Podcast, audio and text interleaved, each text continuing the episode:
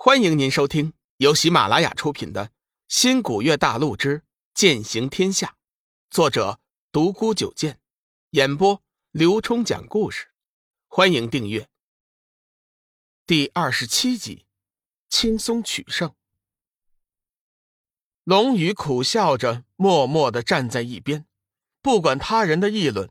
台上的天机上人脸色微微一变，唤来云华，吩咐了几句。便闭目沉思了。仙剑惊雷，请仙子出手吧。楚萧很绅士的介绍了一下手中的仙剑，展开了阵势。小玉面无表情，礼貌回道：“神兵幻月，师兄小心了。”话毕，小玉记起了幻月，身上散发出冰冷的气息。楚萧顿时感觉到自己仿佛进入了冰窖。四周一片冰冷，一股强大的气势压了过来。他知道小玉来真的了，连忙收起了笑容，端正心思，右手剑诀一掐，急忙记起了手中的惊雷，在身边舞起了一层光幕，用来抵挡小玉的气势。看台上的天剑门门主楚天南，阴沉着脸，紧紧盯着擂台上的两人，没想到自己还是低估了玄清门的这名女弟子。先前他还以为他只是凭借神兵之力取得胜利的，今日一观，他本身的实力也是非常了得。楚萧估计是难有胜算，天月上人却是一脸得意之色，没想到自己收的这个便宜徒弟这么厉害，这次可算是为自己露脸了。算上若轩，晋级决赛的十三人中，自己门下就有两位。正式的攻击还未开始。这场气势争斗，很明显，小玉已经占了上风。台下弟子大声叫好，为小玉加油。反观楚萧，此时已经没了刚上台的压力，名不经传的惊雷居然挡住了幻月的压力。天机子和众掌门大都是识货之人，看来那把惊雷并不比幻月差多少。天剑门不愧是以仙剑出名的大派，除了混元。居然还有如此神兵，天月上人有点担心，不知道楚萧有没有练成天剑门的天外飞仙，否则一旦引动九天神雷，小玉的胜算就小了。楚萧清楚，今天的比赛自己不出全力是不行了。心念一动，一道金色的剑光顿时激射了出去，攻向小玉，其声势之大，已经笼罩了整个擂台。台下的弟子紧张的为小玉捏了一把汗，生怕这道金光落在他身上。一些弟子甚至做好了救援的准备，就算是活着被师门处罚，也不能让仙子受伤。面对着对手雷霆般的一击，小玉一副古井不波的样子，嘴角露出了不屑的笑容。掐动剑诀，幻月也不出鞘，只是瞬间就在面前幻出了万道蓝色的剑山。砰砰砰的几声，一阵能量间的撞击声过后，小玉傲然的挺立在擂台之上。楚萧的雷霆一击已经被他轻易的化解了。那边的楚萧脸色苍白，神情大变。刚才那一击至少使出了他八成的攻击力，没想到被人家轻松的就化解了。看台上的天剑门门主脸上忧郁之色更重了，他是用剑的大行家。瞬间幻化万道剑幕，像他这样的大宗师固然是可以轻易做到，但是这个玄清门的女弟子不过二十多岁，怎么能达到这样的成就？照这样的速度发展下去，他自己在剑道上的领袖地位迟早不保。在众人的叫好声中，小玉主动发起了攻击，幻月剑自动出鞘，悬浮在他的头顶，散发出蓝色的光芒。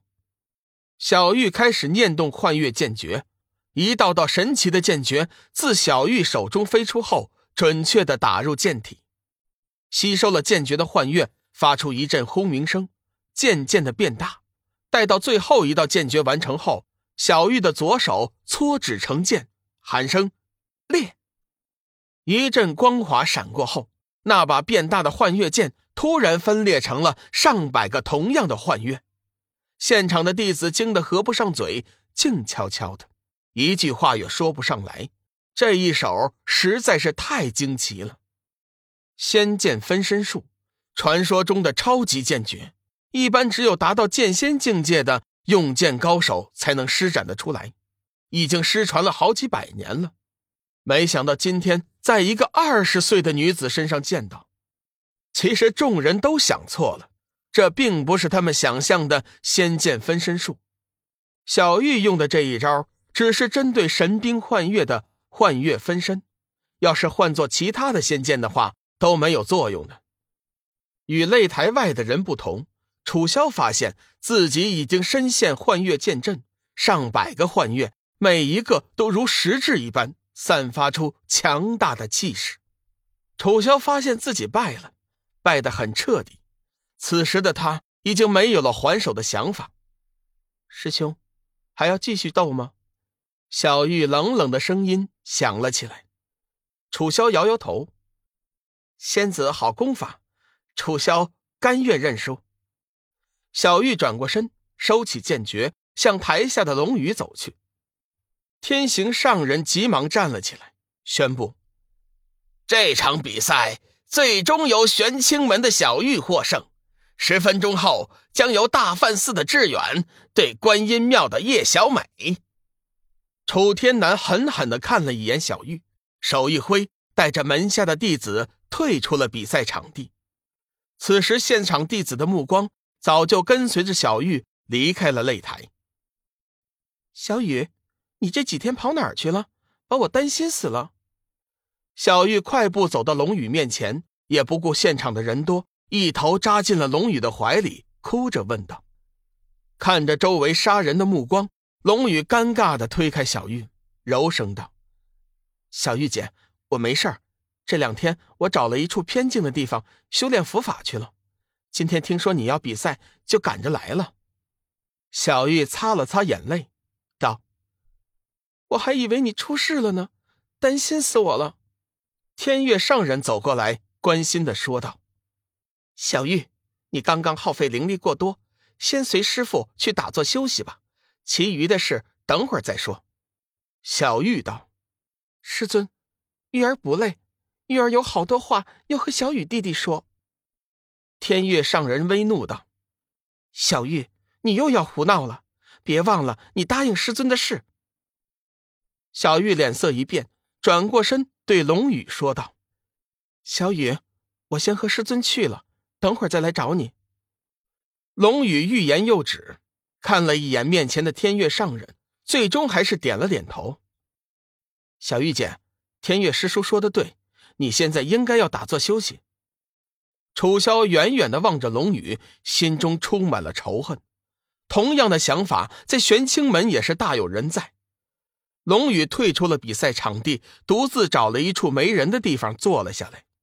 他的内心很矛盾，究竟要不要带着小玉离开？自己迷迷糊糊的来到了这个世界，也许有一天还会迷迷糊糊的回去。他无法确定这一天是哪一天。小玉姐虽然二十多岁了，但是涉世未深，没有别人的照顾，她怎么也不会放心。